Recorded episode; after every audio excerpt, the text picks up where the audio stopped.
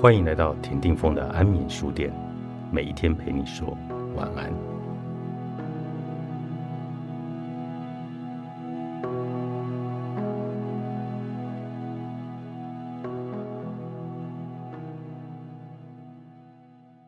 鸡蛋大叔没有额外送鸡蛋时，我生气了；朋友没有马上来拿礼物时，我也生气了。事后我回想。到底生气的时点是什么？因为这个气总是突然冒出来，一旦冒出来就变得一团糟。我认为自己应该找出这个气的来龙去脉，于是我开始注意气上升的时点。当然，大部分的人都是在气完之后冷静才想到，后悔的说：“我为什么要那么做啊？”但我还是刻意的要去练习。在生气的时候，我意识到，哇，我现在正在发火，因为强迫自己去意识，在火冒三丈的瞬间，甚至可以感觉到一股上来了，上来了，真的要生气的感受。我们在各种场合都能感受到不同形态的情绪，而不是所有的气都源于愤怒。生气只是一次性的表达。但这其中包含更多的可能，是因为烦躁、委屈、悲伤、自责、恐惧、羞耻等意识中的感情。也就是说，我们可能会因为委屈、因为丢脸、因为害怕而生气。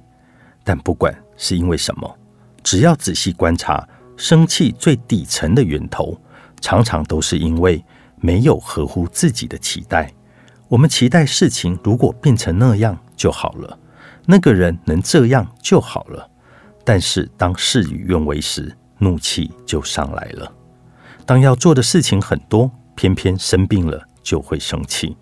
举例来说，在重要发表之前，因为得了感冒、咳嗽、喉咙痛、打喷嚏接踵而来，无法以最佳的状态来发表，只能用带着鼻音和嘶哑的声音，还伴随着咳嗽发表，那有多难堪呐！但是，一旦生病了，是无法挽回的，只能等时间过去，病好了才行。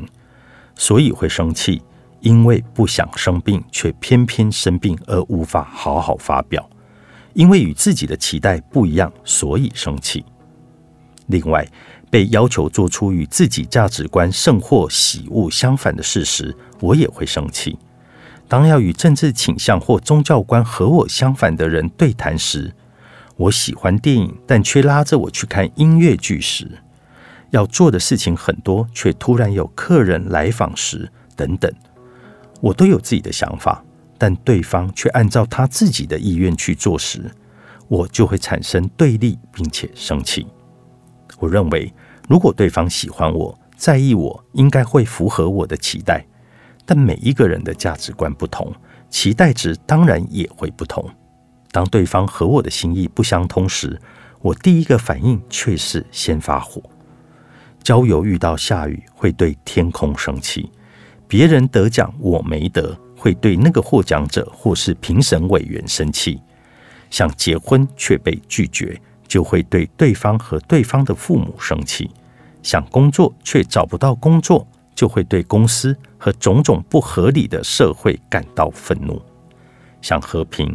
安全的生活却发生战争，就会对国家和这个世界感到愤怒；想要活得长久却面临死亡，就会对上帝发火。全都是别人的错。我之所以这样，全是因为别人。这种认为世上一切的错都必须来满足我的期待和欲望的自我中心，究竟源自哪里呢？其实，我们只要稍微的冷静想想。就能知道那些期待本身就是不可能的。世上没有一件事情是随心所欲，或许应该说，世上几乎没有我能随意调整的事物，甚至我连自己的心也不可能控制调节。那还有什么可以说的呢？既然如此，当事情不如人意时就发火，难道不很奇怪吗？一言以蔽之，这都是我们的。唯我主义在作祟，到现在我们还像个耍赖的孩子一样，到现在还没有成为成熟的大人，经验告诉我们，长大成人后，世界不会随心所欲。虽然很痛苦，但我们要接受并承认这一个事实。如果到现在，当事情不如我意时，还会火冒三丈，那我们就跟妈妈不给买玩具而躺在百货公司地板上哭闹的三岁小孩，其实是一模一样的。如果大家仍然会生气的话，现在不是发泄埋怨的时候，应该先找出自己的期待是什么，了解期待是如何成了失望，才能够找到自我和解的方法。在佛教中，称这些为贪嗔痴。即使世界无法随心所欲，却仍坚持的“我很傻”这个痴，怀着虚无缥缈的期待和欲望这个贪，最后受到挫折而愤怒的这个嗔，在佛教中称为贪嗔痴为三毒。这是比喻伤害人心的三种烦恼和毒药。因此。我们无法从痛苦的轮回中摆脱，所以生气的时候就是发现自我无谓的欲望和期待，摆脱愚蠢的绝好机会。不要错过那个时机。